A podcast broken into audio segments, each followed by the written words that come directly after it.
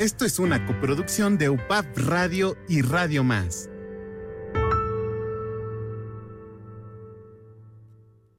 Un espacio auditivo para dar a conocer temas de interés con un enfoque científico, promover a la ciencia como parte de nuestra cultura. Parte de nuestra cultura. Porque la ciencia es sorprendente. Crónicas científicas.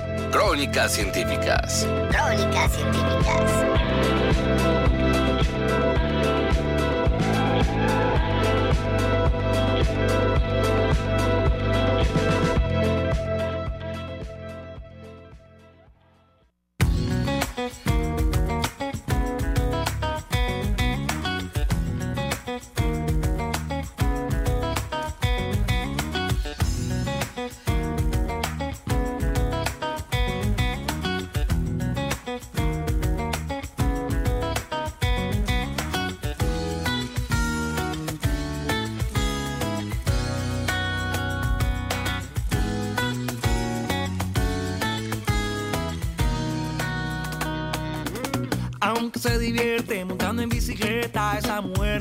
Sonrisa alcahueta. Ojos negros, a su vez coqueta. Intenta seducir a los planetas. Y ella sabe que la luna está a su lado. No la confunde ni el silencio ni el enfado. Tristeza no hay en su mano. Y es feliz como un niño comiendo helado.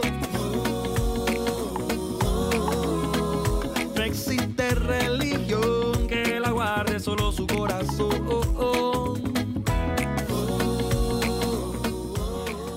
Muy buenos días. Tengan todos y todas. Les damos la más cordial bienvenida a este su programa Crónicas Científicas. La ciencia como nunca te la han contado. Y estamos muy contentos y contentas de que nos acompañen en la frecuencia de Radio Más 107.7 de FM y donde ustedes pueden escuchar este programa Crónicas Científicas todos los jueves en punto de las 11 de la mañana. Si por alguna razón no pudieron acompañarnos, no pudieron estar en vivo, nos pueden escuchar en diferido los miércoles a las 12 del día en www.upap.edu.mx y por Facebook UPAP Radio. Y bueno, pues eh, muy, muy contentos el día de hoy porque tenemos la compañía de alguien poderoso, especial, eh, siempre, siempre creativo, siempre, siempre en proceso de, crecimiento, de formación, de preparación. Y bueno, es alguien a quien pues aquí se le admira mucho y con quien eh, promete eh, tener una, o que tendremos una charla maravillosa y amena. Él es poseedor de un conocimiento por la ciencia y la literatura que ha ido construyendo con el ánimo y esfuerzo del amor que estas disciplinas tiene.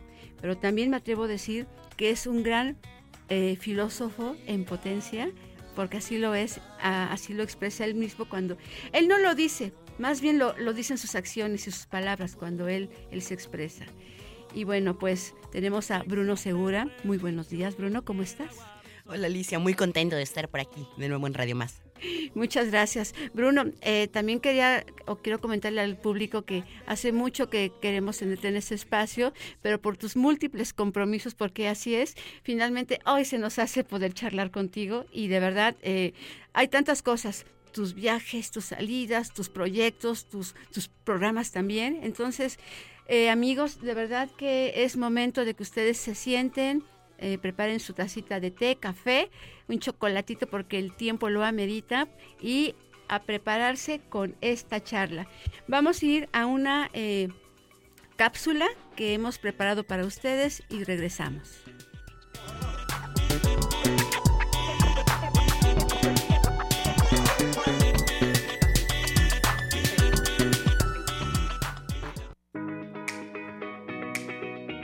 Al contrario de lo que pudiera parecer a primera vista, el que la literatura y la ciencia se influyan la una a la otra no es algo tan extraño.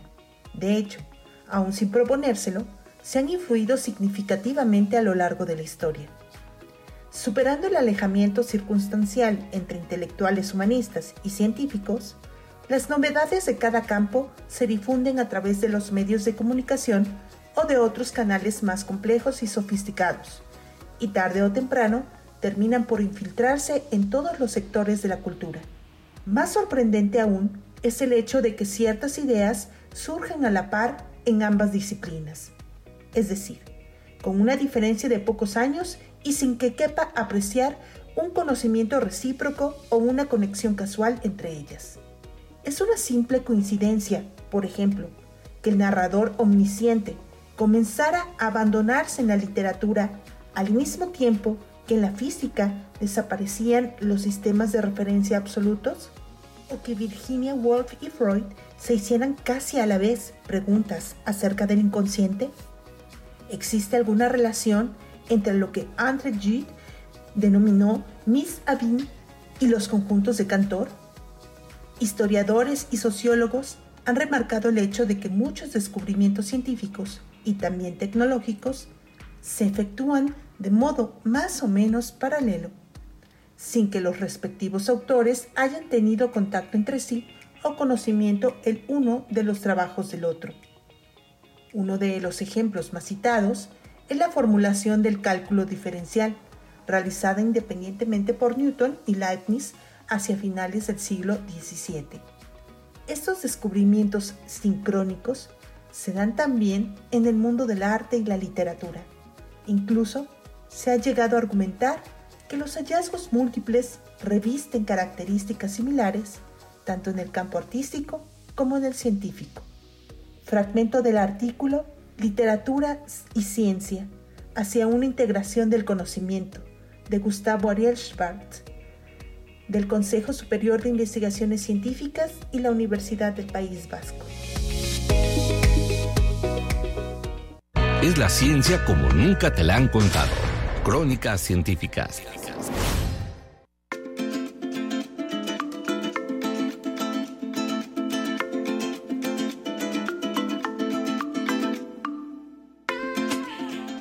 Estamos de vuelta. Muchísimas gracias a nuestra querida Cintia del colectivo de divulgación de la ciencia y educación Códice, quien nos preparó esta cápsula muy interesante porque en ella vemos la importancia de enlazar la ciencia con la literatura y que bueno, no es algo que eh, pues sea nuevo.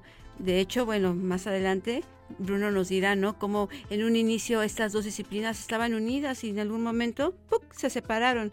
Pero bueno, es un tema muy, muy apasionante, muy bonito y ya lo iremos abordando a lo largo de la, de la charla con, con Bruno.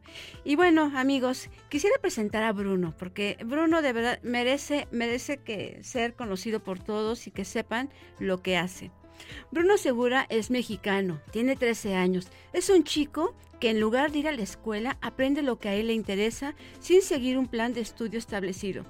Es como ha ido recibiendo preparación profesional en técnicas de locución, escritura creativa, historia de la literatura infantil, física de partículas y relatividad, wow, cursos de biología molecular, doblaje, edición de video, filosofía, además de estar certificado como facilitador de aprendizaje autodirigido. Es locutor de radio desde sus siete años, primero en la Radio Estatal de Veracruz, pasando por distintos programas. Actualmente participa en el programa La Pandilla del Instituto Mexicano de la Radio, el IMER. En febrero del 2019 asistió como prensa a la conferencia mañanera del presidente Andrés Manuel López Obrador, a quien le cuestionó sobre las garantías de los derechos de los niños. Compaginando su experiencia en comunicación con su forma de aprendizaje y su pasión por la lectura, en 2020 decidió emprender su propio proyecto llamado Polimateando en el cual el objetivo principal es la difusión cultural, la promoción de la lectura y el aprendizaje alternativo de áreas como la ciencia, la filosofía y las artes. ha realizado entrevistas a grandes personajes, escritores y divulgadores de la ciencia y ha organizado durante el 2021 el Festival de la Ciencia y el Festival de los Libros, el conversatorio Celebremos Diferente y el ciclo de conferencias filosóficas El Despertar. En 2022 realizó el segundo Festival de la Ciencia. Como booktuber colabora con diversas editoriales de México, Penguin Random House, SM, Océano, Nirvana, Letra, Fondo de Cultura Económica, HarperCollins, realizando presentaciones editoriales al lado de los autores, participando en lecturas conjuntas y promoviendo libros. Ha participado en presentaciones de libros de la Feria Nacional del Libro Infantil y Juvenil de Jalapa y en la Feria Internacional del Libro de Guadalajara, con autores de la talla de Claudia Rueda, Juan Villoro, Bernardo Fernández Beff, conocido así, eh, eh, José Luis González, eh, perdón, José Luis Zárate y Jorge Galán. En la pasada Feria Nacional del Libro de Jalapa dio una conferencia magistral sobre libros y ciencia. Ha colaborado con Alas y Raíces, confinadas al Canal 22, en el Maratón Peregrino de Lectura de la eh, Secretaría de, eh, bueno, con la con el Fondo de Cultura Económica, perdón, y el Museo Universo. Ha dado charlas y talleres sobre literatura, ciencia y educación. En 2022 ha realizado visitas a comunidades en alianza con los semilleros creativos para llevar libros y el amor por la lectura y la ciencia a la Sierra de Songolica. Ha sido ponente en el octavo Congreso de Educación Compartir México y en el Congreso Interamericano de Escuelas Católicas. También fue invitado por el Sindicato de Maestros de Turquía eh, para dar charlas a alumnos de secundaria y preparatoria en Estambul y Ankara, además de una charla para la plataforma TED titulada Un curioso amor interdisciplinario.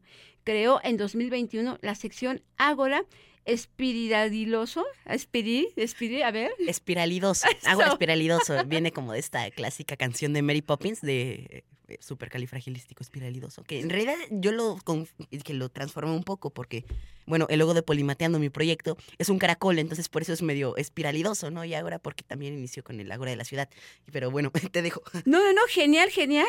Y bueno, ahora que dices, Bruno, porque es maravilloso todo lo que, mira, eh, yo tenía, tengo toda tu semblanza y es maravillosa y no quise pues cortar nada, porque es una trayectoria que para tus 13 años has desarrollado ampliamente y es impresionante. La verdad es que a mí me gusta y que, nos compartas todo lo que haces desde, desde la ciencia, desde las letras, desde el arte también las matemáticas, etcétera. La filosofía, como te, como lo comenté hace rato, eres un filósofo en potencia y lo vamos a ir eh, descubriendo a lo largo de la charla. Pero antes que nada, cuéntanos, ¿por qué Polimateando se llama tu, tu, tu empresa? Bueno, mi proyecto se llama Polimateando. Viene de la palabra polímata, que es una persona que se dedica al estudio de ciencias, artes y humanidades. Eh, ejemplos de grandes polímatas pueden ser Leonardo da Vinci, Alexander von Humboldt, eh, Sor Juan Inés de la Cruz. Entonces, eh, lo que hacen los polímatas es no únicamente dedicarse a cada rama del conocimiento humano por separado, las interconectan. Y eso es lo importante, eso es lo que trato de hacer en Polimateando. Si se dan cuenta, lo convertí como en un verbo, ¿no? En gerundio, principal, que es lo, como lo importante. Estamos polimateando, estamos jugando a ser polímatas em, y aprendiendo en el proceso, ¿no? Eh, algo que dice Yuval Noah Harari en su libro de Animales y Dioses, es que como humanos nos gustan las historias, entonces trato de hacer historias tal vez eh, para atrapar a niños, niñas y jóvenes en el en el juego, en el conocimiento, para que sin darse cuenta realmente aprendan, porque creo que algo que sucede muchas veces es que asociamos el aprendizaje con la escuela, con algo aburrido, con algo que no nos gusta. ¿Y por qué habría de ser así? Si en realidad es algo que bien puede ser divertido, podemos jugar y a partir de ahí aprender, no simplemente decir, el día de hoy vamos a aprender y punto. Eh, despertar la curiosidad, ¿no? Eh, el lema de Polimateando es el despertar de la curiosidad, ¿no? Haciendo como esta referencia a Star Wars, una de mis películas favoritas. Eh, entonces, em, el despertar de la curiosidad, ¿no? Creo que es algo muy importante dentro de mi proyecto. La curiosidad, la imaginación. Em, Pepe Gordon en su libro de em, el inconcebible universo, dice en, la introducción que al contrario de lo que se piensa, la ciencia conlleva mucha más imaginación de lo que eh, muchas otras disciplinas del conocimiento humano. En general, todo conlleva imaginación, más de lo que nos, que nos podemos imaginar, ¿no? ¿Cómo se desarrolló la relatividad? Por imaginación. Einstein imaginó que iba en un tren a la velocidad de la luz y alguien disparaba un láser a la par de que arrancaba ese tren. Eso es la imaginación. Esa es la importancia de la imaginación en la ciencia. Claro, y qué importante lo que comentas, porque polimateando dice muchas cosas, y polimateando puede referirse, por ejemplo, o, remontarnos a los antiguos griegos, ¿no? Por eso eran sabios, porque dominaban muchas disciplinas, hasta que llegó un momento en que cada una se fue separando, ¿no es así? Sí, bueno, me recuerdas un poco a Aristóteles, ¿no? Que es eh, considerado en parte como el filósofo por excelencia griego, pero además fue precursor de la taxonomía, precursor de la biología, él, hacía estudios de animales eh, que le mandaba Alejandro Magno, su alumno de los lugares recónditos que iba conquistando. Entonces, bueno, sí, eh, eh, digo, este Aristóteles no únicamente estudió la filosofía, en general el pensamiento, no, sino que también trató de hacer estudios científicos. El Liceo de Aristóteles es, digamos, como el primer instituto científico del mundo, donde se hace una investigación científica en el contexto que la tenemos actualmente. De ahí la importancia también de Aristóteles. Pero no únicamente se limitó a eso, también escribió eh, un libro eh, en el que hablaba sobre el drama y la comedia en el teatro. Entonces, bueno, actualmente nada más tenemos un fragmento de la comedia reinterpretado por otro autor europeo, pero bueno, eh, sí mantenemos aún el conocimiento de la tragedia. Y bueno, es interesante ver cómo se metió también incluso en el teatro, ¿no? Claro, el teatro, el arte, ¿no? Cuando hablaba de la mímesis, ¿no? Que es la mímesis, toda esta cuestión de la poesía, ¿no? El arte, la, eh, la, imitación, ¿no? También toda esta cuestión que él va eh, tejiendo, ¿no? Arte, ciencia y teatro, ¿no? Y bueno, Bruno, pues entrando en materia, porque la verdad es que hay, contigo siento que vamos a tener necesidad de tener cinco programas para platicar tanto de lo que pues has compartido, ¿no? pues yo feliz de volver por aquí. con mucho gustísimo. Bruno, ¿quién es Bruno actualmente? Más allá del Bruno de las ciencias, de la literatura, ¿qué le gusta a Bruno? ¿Cuál es su día a día? ¿Pasea? Eh, ¿Come galletas de chocolate? O sea, Bruno, a ver, cuéntanos de ti. Bueno, me gusta mucho el pan ahora que lo dices. pero tampoco te puedo comer demasiado. pero bueno, eh, los que nos estén viendo por video podrán ver que aquí tengo un peluche. Me encantan los peluches. Eh, es algo que siento que me caracteriza mucho. Que a veces, eh, pues dicen, ay, pero ya, ya no eres un niño chiquitito, ¿no? ¿Por qué usas peluches? O pudiera pensarse eso, pero no. yo pienso que siempre hay que mantener, digamos, como esa imaginación, ese juego, que aunque te dediques a la ciencia, siga siendo tú mismo, ¿no? Entonces, por ejemplo, siempre traigo un juguete en la mochila, traigo aquí mi mochila llena de juguetes, ¿no? O sea, puedo traer un libro, sí, enfocarme y pensar, ¿no?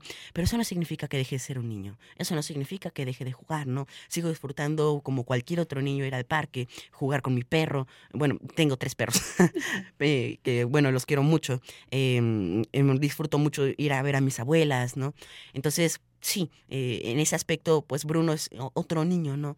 Eh, un niño que disfruta de jugar, de pues pasarla bien pasarla bien. También hacer actividad al aire, libre, ¿no? También. Sí, sí, sí. Justo ahorita ando viendo un, trampolincito al que le, le, avientas una pelota que quiero, pero bueno. sí, perfecto. Y oye, si es verdad que te gustan las Oreo. las Oreo no, no, no, no, no. Las, eh, no, no, no, no, Ay, Bruno. Bueno, oye, Bruno, eh, bueno, ya regresando a la cuestión de tu, de tu formación y de tu gusto por la ciencia y por la literatura. Cuéntanos, cuéntanos, por favor, por favor, Bruno, cuéntanos. Todo el mundo hemos tenido inspiración por los maestros, por los papás, por los amigos, eh, por la, por donde sea, no siempre, incluso un personaje platónico, ¿no? También. Tú seguramente tienes alguna eh, inspiración que te ha movido también a, formarte como eres, ¿no? Y en ambas áreas. Puedes, puedes ser más inspiraciones si, si gustas contarnos. Ah, mira, ahorita que hablas de inspiraciones, justamente ahorita nuestra cuarta temporada de Ágaro Espiralidoso, que estoy impresionado que ya llevamos tantito más de un año haciendo esta sección. Bueno, eh, se titula ¿Quién inspiró a quién me inspira? Entonces, este, esta pregunta viene como anillo al dedo, porque justamente antier tuvimos la, la sesión segunda. Sí. Eh, iniciamos en noviembre la primera y ahorita fue en diciembre la segunda. Y ya la, eh, las siguientes van a, ser, el jueves a las 12 del día, en, enero, el 12 y el 26 si no me equivoco, lo pueden consultar en la cartelera del IBEC y de la Galería de Arte Contemporáneo. ¿Puedes volver a repetirlo para que sí. tomen nota? Eh, son jueves 12 y 26 de enero a las 12 del día. Eh, de todos modos, eh, eh, está en la cartelera del IBEC y de la Galería de Arte Contemporáneo, que estén pendientes por ahí. Y bueno, eh, los siguientes temas también están súper interesantes, eh, pero bueno, me preguntaste aquí quién me inspira. Regresando al tema, eh, que soy muy dado que se me vayan las cabras al monte, pero bueno, regresemos. Eh, bueno, ¿quién me inspira? Hay, hay un personaje que yo admiro bastante, que es en este caso Alexander von Humboldt, eh, que fue de inspiración también, por ejemplo, para Darwin. Eh, Darwin, los libros que se llevó eh, en su expedición alrededor del mundo en el, en el Beagle, que fue la segunda expedición de este, de este barco, em, llevaba justamente el... Ay, no me acuerdo del nombre, pero fue el libro que escribió Alexander von Humboldt como una especie de recuento de sus aventuras y y de su historia, de lo que había descubierto mientras él estaba explorando Sudamérica. Eh, recordemos que el primer viaje intercontinental de Alexander von Humboldt es cuando él viaja y, vis- y visita el Amazonas, eh, descubre unos ríos para los europeos, todos los nativos del Amazonas lo sabían de su existencia, y lo cartografía que conecta el río Amazonas y el río Negro, dos de los ríos más grandes del mundo.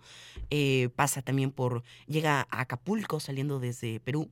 Eh, sube el Chimborazo, que es un, eh, un volcán en el actual Ecuador. Él estudia un poco, por ejemplo, el calendario azteca que está en el Museo de, de, ah, Antropología en Ciudad de México y trata de descifrarlo. Pasa por Jalapa, por el puerto de Veracruz. Y de hecho, eh, para quienes vivan por aquí en, en- en la zona, quizás saludos a los que están en Perote, sabrán que eh, la calle principal de Perote se llama Alexander von Humboldt, es justamente la ruta que tomó Alexander cuando iba a salir hacia el puerto de Veracruz para reembarcarse va- y viajar a Estados Unidos. Eh, eh, comió con el segundo presidente de los Estados Unidos y, el y le cayó muy bien, estaba muy de acuerdo en sus ideas, excepto en la esclavitud. Alexander von Humboldt siempre fue una persona que, que estaba en contra de la esclavitud y creo que eso es algo muy importante de él, eh, porque bueno, él también era un polímata, no únicamente se dedicó al estudio de la botánica, de la naturaleza, de de la biología, sino que también incluso habló un poco sobre la astronomía, eh, un poco de todo en las ciencias, pero también en la sociología. En este caso hizo una crítica a la Nueva España sobre el sistema que era de los más brutales también en, en América, que era el de la Nueva España con las castas y cómo se trataban a los indígenas, ¿no? Entonces él también se dedicó a esta otra parte y me parece muy interesante y muy inspirador el personaje de Alexander von Humboldt. Y bueno, creo que esa es la persona que más clara tengo en el momento, en este momento que me inspire. Pero bueno, es, pero para no extenderme más, eh, dejémoslo ahí. Está muy bien, bueno, con la parte de, de- de ciencia, por así decirlo. Aunque Alexander von Humboldt era de todo, ¿no? O sea, tenía, no solamente era naturalista, No. era, cuéntanos. Sí, de hecho también él tenía reuniones con eh, Goethe, este gran poeta. Sí, sí, Eh, alemán. y de hecho el poema, bueno, el, el libro de Fausto, sí, el personaje, sí, sí. está basado en Alexander von Humboldt. Eh, tenía comidas con Friedrich Schiller, Sí. Eh, el escritor de Guillermo Tell. Y bueno, nada más con eso te puedes eh, imaginar, ¿no? Su hermano también fue director de una universidad. Lingüista también. Ajá, un famoso sí. lingüista, sí. Sí, sí, este, ah, se me fue su nombre, pero también se apellidaba Humboldt, Wilhelm von Wilhelm. Y Wilhelm. que algo curioso es que Alexander también se llamaba Wilhelm. Era, ah, tenía como cuatro o tres nombres y uno de esos era Wilhelm von Humboldt. Entonces, bueno, Por cierto, hablando de Humboldt, es apasionante conocer su biografía, cómo creció, su, su familia, su hermano. ¿Podrías recomendarle a- al público que, que, que puede leer sobre, sobre Humboldt? sí, hay una de que es donde me enamoré de Alexander, eh, es la biografía que escribió Andrea Wolf Mm, sobre mm. el libro, sobre la vida de Alexander von Humboldt. Se llama La invención de la naturaleza. Este libro que, bueno, es un poco gordo, pero vale la pena leerlo y te atrapa. Muy bien, Bruno. Y bueno, eso es en términos científicos. Ahora, en lo literario, ¿quién te ha inspirado? Uy, qué complicado. Uy, sí, es que son muchos. Yo creo que sí, por sí. tu mente pasa una lista larga, larga, pero a ver, Te podría, pesca uno. te podría hablar, por ejemplo, de algunos de mis escritores favoritos. Ah, sí, sí, sí, sí. que es lo que siempre me preguntan. Eh, puede ser, por ejemplo, a, a mí me encantan, eh, pues van a decir que soy eh, muy alemán, pero no. Eh, son los escritores que desarrollan buen talento. A Mijael Ende, el escritor de Ok, La historia interminable, Momo. El poncho de los deseos, La sop- sopera y el cucharón, eh, muchas otras historias que me gustan mucho. Está, por ejemplo, también eh, Cornelia Funke, no sé si Ah, claro. eh, de, la, de la saga del mundo de tinta, Reckless, El jinete y el dragón, que bueno, por cierto, tiene pe- película este de sangre de tinta, que es el primer libro de, de, de- de la saga de una tinta. trilogía, ¿no? Ajá, es una trilogía. sí. También eh, El jinete del dragón tiene, un, tiene una película. Bastante mala la del jinete del dragón, la otra no la he visto, pero bueno, podemos eh, mantenerlo únicamente en los libros, muy buenos. Eh, bueno, me gusta también mucho William Joyce, eh, de los Ah. primeros libros que leí, eh, esta, El hada de los dientes, me lo leí a mi mamá cuando está mucho más pequeño, tenía como, ¿qué será? Unos dos, tres años quizá, y a partir de ahí me desesperé de que únicamente era un capítulo a, a- a- a cada día, eh, o dos por mucho, entonces mejor lo agarré, lo terminé de leer por mi propia cuenta, y Mamá, bueno, dámelo. a, a partir de ahí eh, empecé también como a leer, ¿no? Por eso es que también me gusta, y bueno, eh, las nuevas publicaciones que también ha hecho William Joyce me gustan mucho, entonces por eso es que lo considero como de mis autores favoritos, entonces ellos tal vez me inspiren un poco en esto, pero bueno, No, está genial, está súper genial. Bruno, eh, bueno, eh, Bruno, dinos, ¿cómo fue que te diste cuenta? Porque eso es lo que yo te estoy viendo. Yo ve- vemos a Bruno así, Bruno el futuro científico o el futuro literato o el futuro ambos. ¿Cómo, cómo fue que, que dices, esto es lo que yo quiero hacer? ¿Cómo, cómo nace esto, esta idea? Bueno, todo surge con la curiosidad, ¿no? Creo que algo que tenemos como niños siempre es ser curiosos. Y la curiosidad nos hace preguntar, eh, tratar de explorar el mundo, ¿no? Tratar de entenderlo, ¿no? Es lo que mueve a los poetas, es lo que mueve a los científicos. Entonces yo creo que surge a partir de la curiosidad, ¿no? Eh, y a partir de ese explorar y darte cuenta de tus pasiones, ¿no? ¿Qué es lo que más te gusta, ¿no? Aunque en este caso, eh, bueno, lo hablaba en mi charla TED que mencionaste al principio, puedes tener dos pasiones, no únicamente una a la cual dedicarte, ¿no? Y entonces es cuando decides de ser alguien interdisciplinario, ¿no? Tratar de En este caso, a mí me encanta la literatura, me gusta mucho la física, eh, entonces tal vez sea, digamos, como esa la manera, ¿no? Principalmente a partir de la curiosidad. Claro que me gustan muchos otros temas, ¿no? Como la filosofía, la historia, como se podrá notar quizá. ¿Cómo enlazarías estas disciplinas? Pues es que, bueno, eh, es un poco complicado decir cómo las enlazas, porque en realidad simplemente están unidas, ¿no? Entonces no, no tienes que buscar cómo enlazarlas, ¿no? Simplemente abrir un poco tu panorama y buscar en qué se parecen y punto. Así es. Y bueno, aunado a esto, Bruno, eh, dinos, porque seguramente esta, esta respuesta va a ser un poco larga, pero eh, vamos a adelantar un poquito. ¿Cómo te miras, Bruno, en cinco, ocho años? Por- te lo digo porque esta pregunta normalmente se la podríamos hacer a un joven de 20 años, 18 años, 20 años, punto. Que, bueno, va a decir, voy a, a dar clases, voy a dar cursos, voy aquí, me veo así. Pero tú, por ejemplo, ya fuiste a dar una charla a niños de Turquía, de preparatoria, de secundaria, ya te fuiste por el mundo también a entrevistarte con muchas personas, has dado charlas magistrales, TED también, tienes una formación amplia, entonces, ¿qué más le, le- falta a Bruno? ¿Qué, qué, qué- cómo se ve Bruno en, en poquitos años, cinco años, en tus 18 años, 19 años? 18 años, ok. Bueno, eh, tengo varios proyectos en puerta, ¿no? Uno eh, sería eh, publicar un libro, me gusta, ya estoy en el proceso de escribir, eh, estoy escribiendo dos novelas. Eh, también, eh, bueno, ¿qué más? Para los 18 años, bueno, espero ya haber consolidado un poco más eh, un proyecto que tengo también en puerta, una red de niños y jóvenes eh, en el que nos apoyemos, que ese es otro tema del que si quieres hablamos eh, regresando, así que profundizo más regresando, así que no se vayan. Perfecto. Bueno, amigos, no se despeguen, por favor, porque eso se está poniendo más interesante. Bueno, siempre es interesante con nuestro querido Bruno. Vamos a un corte y regresamos. Adelante. Me quedo a media palabra. Algo así.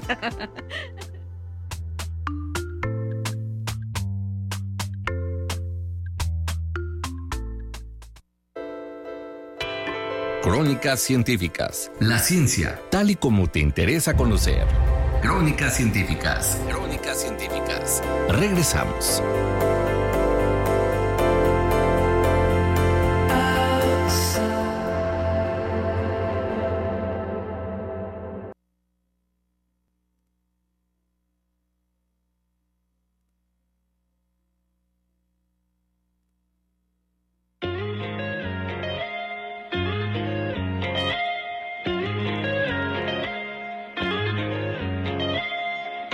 La ciencia es sorprendente y maravillosa. Maravillosa.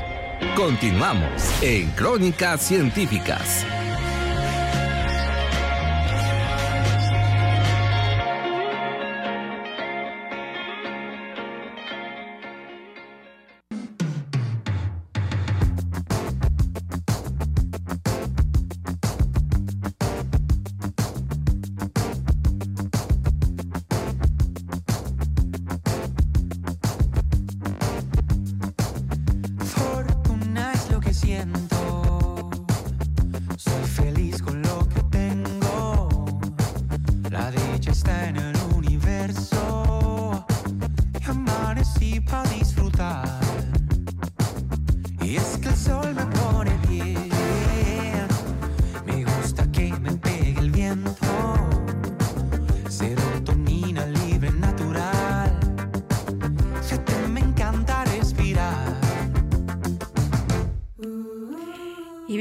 Estamos de vuelta en Crónicas Científicas, la ciencia como nunca te la han contado. Y el día de hoy, como ustedes sabrán, tenemos como invitado a nuestro querido amigo Bruno Segura, con quien tenemos una charla muy, muy amena y muy interesante. Y bueno, vamos a continuar con, la charla que tenemos con nuestro amigo Bruno. Y hablábamos acerca de cómo se mira Bruno en 5 a, a 8 años. Ahorita pues él tiene 13 y calculando con todo lo que él ha hecho a sus 13 años, wow, yo quisiera vivir otra vida y a ver qué, qué puedo hacer en esos eh, mis 50 años que tengo, ¿no? Bruno, cuéntanos, continúa. Previamente en Crónicas Científicas. bueno, eh, recapítulo. recapítulo, perdón. Eh, bueno, lo que estaba hablando es un poco sobre publicar un libro, quizá en, en, el año que viene, ojalá pudiera ser.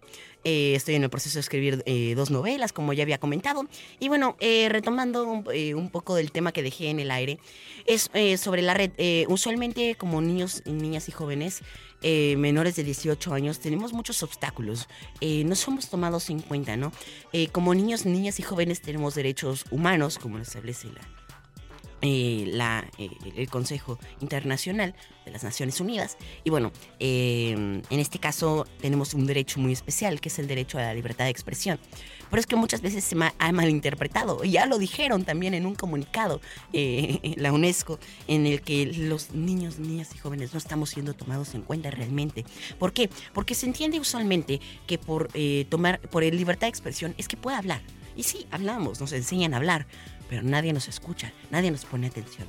Entonces nos dejan hablar como un periquito que nada más está hablando y nadie le pone atención a lo que está diciendo y mucho menos va a ser tomado en cuenta.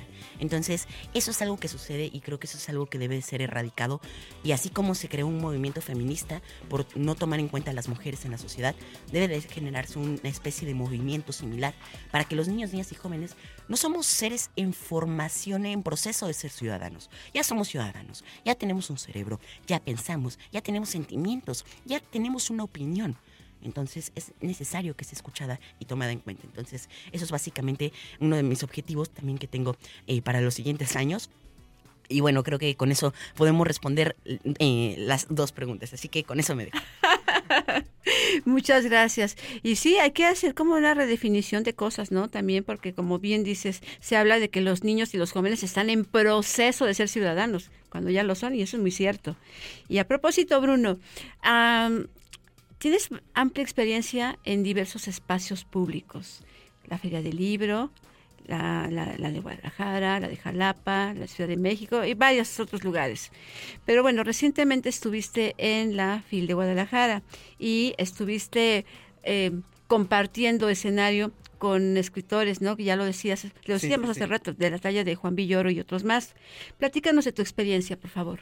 Sí, bueno, la FIL Guadalajara siempre es increíble asistir a ella, eh, escuchar a los científicos, filósofos, escritores, políticos incluso, ¿no? Siempre es interesante escuchar algo nuevo, ¿no? Eh, bueno, e-, en la FIL Guadalajara esta vez, bueno, eh, hubo personajes muy interesantes desde la talla de Irene Vallejo, increíble, eh, fue un gusto conocerla, que tuve que la fila duró alrededor de tres horas y media para que firmara los libros en una sola de sus presentaciones en la que yo me quedé, porque tuvo varias presentaciones, también vino Alberto Mangel, eh, el este escritor argentino.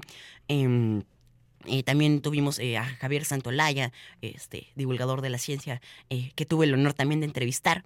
Y bueno, vinieron, claro, muchos científicos y escritores que son eh, de este caso el país invitado, que fue, eh, eh, bueno, en este caso fue curioso porque no fue un país, fue una ciudad, en este caso fue Sharjah, una ciudad de Arabia, de los Emiratos Árabes. Entonces, bueno, fue interesante conocer a, esas otras culturas, ¿no? Entonces, bueno, por ejemplo, de Israel trajeron a una científica que se llama Meital Landau, interesante su su labor, que también es investigadora, eh, científica. Eh, también, por ejemplo, trajeron a um, Yishai Sarit, eh, que es un escritor eh, novelista que presentó José Gordon, a quien seguramente muchos de los que nos escuchan aquí en Crónicas Científicas lo quieren mucho. Es un gran divulgador de la ciencia, conductor de, eh, de la oveja eléctrica. Ahora tiene un nuevo eh, proyecto que es, un colisiona, que es el colisionador de ideas. Increíble toda su labor. Gisai Sarita, ahorita que estábamos hablando fuera del aire, habla de algo muy curioso, que es el virus de la memoria. en Cien años de soledad, como bien comenta Pepe Gordon, se habla del el virus del olvido, donde no te olvidas, donde te olvidas de las cosas, donde ya no sabes para qué sirven, no sabes cómo se llaman y no sabes qué hacer y eso cae en un caos. Y eso es algo malo y se puede entender desde el, desde el, desde su propio eh, desde su propia denominación, ¿no? Un virus del olvido. Pero ¿qué sucede con un virus de la memoria? ¿A qué se refiere con eso? Entonces, eh, a lo que habla es un poco en Israel cómo se vive la memoria de la Segunda Guerra Mundial y cómo puede llegar a ser un patógeno, cómo puede ser algo dañino para ellos, en, el que ya no sabes qué hacer, ya no puedes hacer nada para ayudar, pero sigues sufriendo las consecuencias de la Segunda Guerra Mundial, ¿no? Eh, contra la comunidad judía que se refugiaron en Israel, ¿no? Entonces es un poco interesante esta parte del virus del olvido eh, y del virus de la memoria, ¿no? Que es lo más curioso, que la memoria te puede causar daños, ¿no? Eh, y, bueno, nos recuerda un poco a, Borges con este de Funes el Memorioso, ¿no? Un poco con sus cuentos de ficciones. Pero bueno, eh, continuando con otros, bueno. Oye, Bruno, Bruno, fíjate, hablando de, esos virus y jugando un poco, si fueras un científico, podrías hacer un Bruno, un, un, una, un virus, un, un virus que provocara síntomas de oh, estamos viendo que hay lectores cada vez más este, en todos lados. ¿Cómo sería, cómo harías ese virus? A ver, ¿cómo fabricarías un virus así? Me sentaría frente a mi computadora, abriría un, archivo de Word y me pondría a escribirlo. Ciencia ficción. Entonces, bueno, creo que esa es la mejor forma de crearlo. Totalmente. Maravilloso. Tomaría uno que otro taller de, de, escritura, de novelas y listo con eso. Pero bueno, continuando con las actividades de la FIL, estuvo Pepe Gordon, como siempre, está increíble siempre todo lo que comenta. María Mila Beyer, directora del Universum. Eh, claro. claro, también estuvo Miguel Alcubier.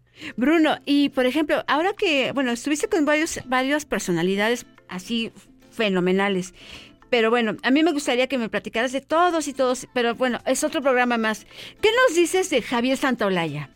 Tu acercamiento con él, tu charla con él, cómo, cómo fue, cómo, cómo sentiste esa calidez, esa cercanía. Platícanos, porque mucha gente lo conoce y lo sigue. Y bueno, para mucha gente también es así como el platónico Javier Santolaya. Date un blog. Sí, sí, sí. Eh, bueno, eh, yo tuve la oportunidad de entrevistarlo también el año pasado, era del 2021. Y bueno, esa vez fue esperar a que terminara de firmar todos sus libros y después acercarme a él y pedirle una entrevista, ¿no? Platicarle un poco de mi proyecto y ya. Pero bueno, esta vez eh, fue un poco más tranquilo, agendé un poco más la entrevista. Eh, entonces, bueno, eh, es interesante conocerlo. Ese día iba muy mexicano con su camisa de la selección, porque ese día creo que jugábamos contra Argentina o Arabia Saudita, algo así. Y lo más curioso es que estábamos ahí, México y Arabia Saudita, que estábamos parte del mismo grupo, y Sharjah, que es una ciudad de. no, perdón, ¿qué? Arabia Saudita. Emiratos Árabes, discúlpenme. Eh, fe de ratas, pero bueno.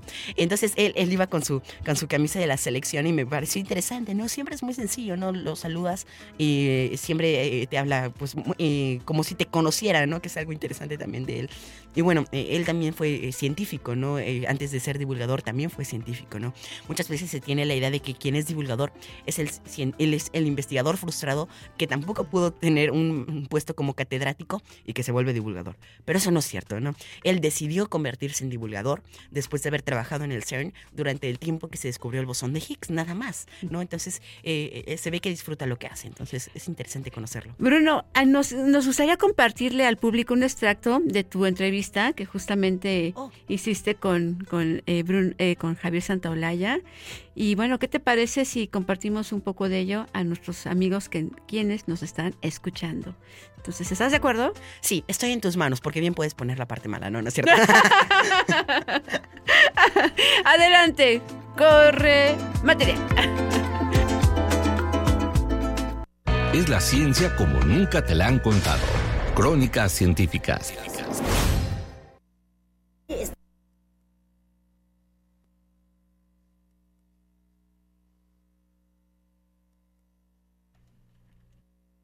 Estoy realmente feliz porque me encuentro aquí con una persona que admiro mucho, se trata de Javier Santolaya, que no necesita presentación, seguramente todos ustedes la conocen. Bienvenido Javier, ¿cómo estás? Hola Bruno, ¿qué tal? Muy, muy bien, feliz de estar aquí. Igualmente. Bueno, pues el día de hoy vamos a platicar principalmente sobre tus libros, eh, especialmente los que tienes aquí en este editorial, que es eh, ¿Qué hace un bosón como tú en un Big Bang como este? Y el bosón de Higgs no te va a hacer la cama, que son los que tenemos aquí. que bueno, eh, el primero lo, lo, publicaste ya desde hace uno o dos años, ¿cierto? No, este, este de aquí tiene unos siete. Lo que pasa que se publicó primero en España y después del éxito que tuvo en España, pues la editorial Océano decidió reeditarlo aquí en México en febrero del año pasado, de este año. Entonces sí, en, México lleva ocho meses. Bueno, pues es, realmente nuevo para el público que está aquí. Y bueno, también vienes aquí vestido con, con, algo muy representativo de nuestro país y más en estos momentos del Mundial. Y bueno, hablando de algo representativo de este país, como podemos ver en la portada de, que hace un bosón como tú en un Big Bang como este, es este sombrero mexicano que se encuentra aquí y que bueno, es también algo relacionado con ciencia, ¿no? Que tiene que ver este sombreros charros con la ciencia. Platícanos un poco sobre eso. Sí, pues tiene que ver en particular con el título del libro, el eh, que hace un bosón como tú, porque se refiere al bosón de Higgs. Y el sombrero mexicano no tiene una relación con, con el bosón de Higgs porque el bosón aparece a través de un campo. Todas las partículas están relacionadas con campos el electrón con el campo electrónico, así sucesivamente, pues el bosón de Higgs está relacionado con el campo de Higgs. Y el campo de Higgs tiene forma de sombrero mexicano, es así. Entonces se le llama el, campo de sombrero mexicano internacionalmente. Es, es la forma en que se visualiza. Y bueno, además pues por la forma también de simetría, ¿no? En la que se Exactamente, eh, la forma del potencial es exactamente la de un sombrero mexicano. Y que si se cae hacia el ala de este sombrero, pierde esa simetría de la que se habla. Y bueno, eh, mencionas algo muy importante a lo largo de estos dos libros, que es el bosón de Higgs. Así que platícanos para nuestro público, que a veces nos confundimos entre bosones, fermiones, bariones. Cuéntanos a nuestro público qué es un bosón de Higgs y también tu participación en el CERN cuando se descubrió. Bueno, bosón es una es un nombre genérico para una familia de partículas, son los bosones. En contraposición están eh, los, eh, los, fermiones. Y eh, bueno, pues simplemente son dos tipos, dos categorías de partículas. Los fermiones tienen la capacidad de generar estados de materia, es decir, la materia está formada por fermiones, mientras que los bosones son las partículas de fuerza. Entonces, bosón de Higgs es una partícula bosónica, por lo tanto está relacionada con las interacciones. Y en este caso es una interacción que hace que las partículas tengan masa. Así que el bosón de Higgs es, una partícula del campo de Higgs, que es ese campo de sombrero mexicano, ahí está la familia. E, exacto, este es el modelo estándar, que es la familia de las partículas fundamentales, las partículas que hasta el momento sabemos que no se pueden dividir más. Y el sombrero mexicano es la ciencia como nunca te la han contado. Crónicas científicas.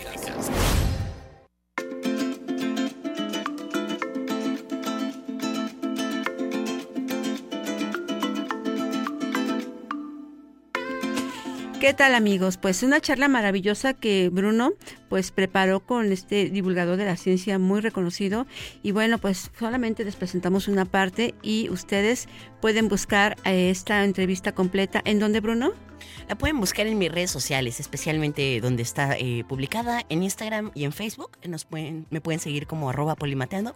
Pero bueno, también pueden encontrar en la, la anterior entrevista de Javier Santolaya en mi YouTube, igual como polimateando. Y si quieren seguir y ver más contenido de nosotros, nos pueden seguir en Twitter. ¿Tu charla también? también. Ah, sí, bueno, la la encuentran como un curioso amor interdisciplinario en eh, YouTube. Perfecto. Bruno, rápidamente porque el tiempo amerita. Cuéntanos cómo fue tu experiencia en Turquía. Y tus, sí. Sí, sí, sí. Bueno, e, e, en esa experiencia fue increíble, ¿no? Eh, fue eh, muy, muy interesante conocer las escuelas de allá. Eh, tuve la oportunidad de ir con el, acompañado del sindicato de maestros en Turquía, Itim Birsen, a quien le agradezco mucho la oportunidad.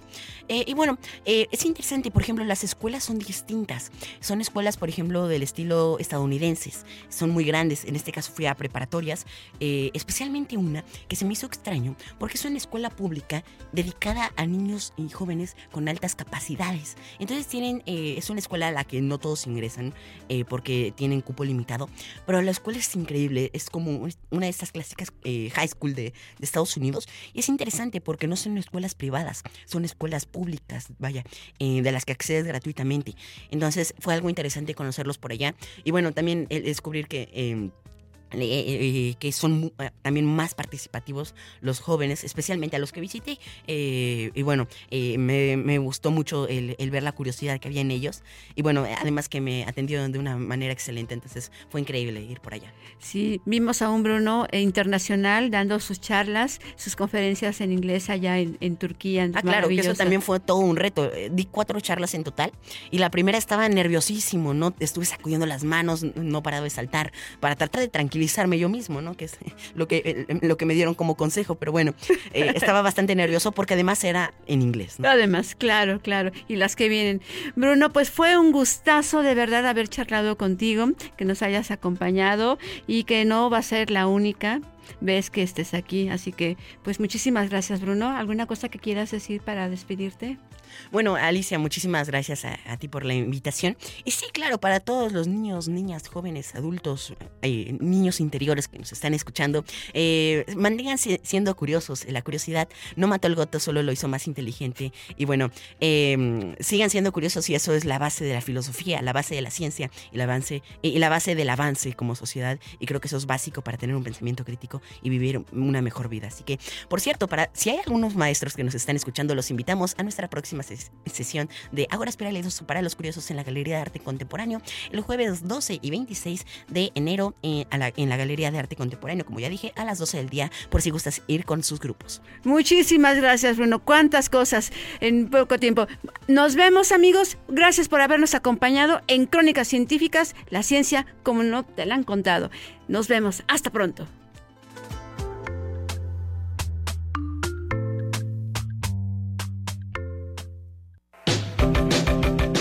Fortaleciendo el pensamiento crítico y fomentar la curiosidad por temas de ciencia, así como incentivar el estudio de carreras de ciencia, tecnología, ingeniería y matemáticas. Esto fue Crónicas Científicas.